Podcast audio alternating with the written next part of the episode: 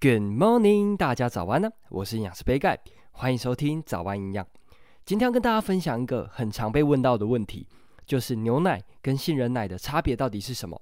喝杏仁奶到底能不能取代牛奶呢？那在介绍之前呢，我们必须要先了解一下这两种饮品的分类以及特色是什么。牛奶的部分，在六大类食物当中，它是被归类在乳品类，主要是因为它富含钙质以及蛋白质。所以就被分类出来，自己成为一类，叫做乳品类。那一般建议每天至少要喝一到两杯的牛奶。那再来介绍杏仁奶是什么类别？在六大类食物的分类上呢，杏仁是属于油脂与坚果种子类，是属于油脂相对比较高的食材。但是对于杏仁奶来说呢，比较难去定位，因为市售的杏仁奶大多都是杏仁加上水。有的还会添加一些 B 群或者是钙质，来达到跟牛奶相近的营养价值。但是因为蛋白质含量比较低，所以又跟牛奶是完全不一样的。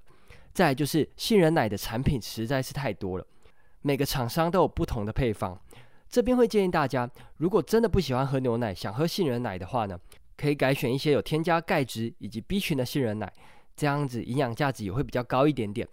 不过这边还是会建议大家尽量多元一点摄取食物。如果不喜欢喝牛奶的话，改喝优格或者是优酪乳也不错哦。那今天早安养就到这边喽，简单的分享杏仁奶跟牛奶的差别，希望可以帮助到大家。那杯盖有出一本书，叫做《营养师杯盖的五百大卡一定瘦便当》，对菜单设计或是烹调有兴趣的朋友，可以到资讯栏的链接看看。有任何问题或是鼓励，也都欢迎在底下留言。最后祝大家有个美好的一天。